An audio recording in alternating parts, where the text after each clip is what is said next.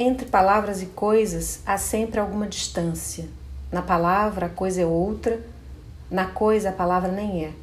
Mas essa coisa sonora, que a palavra é também, é uma forma de armadilha para pegar uma outra coisa. Presa em palavra estrangeira, uma coisa é ainda mais outra, menos diversa dela mesma que do meu próprio silêncio. Mas a palavra estrangeira, que tardiamente aprendi, em prévia palavra estrangeira, torna-se coisa ainda mais diversa, prendendo-me assim à primeira. Coisa apreendida no tempo, toda palavra é armadilha, onde eu, ela, o isto, a coisa pensante igual a X, capturada, captura-se. Toda palavra é estrangeira.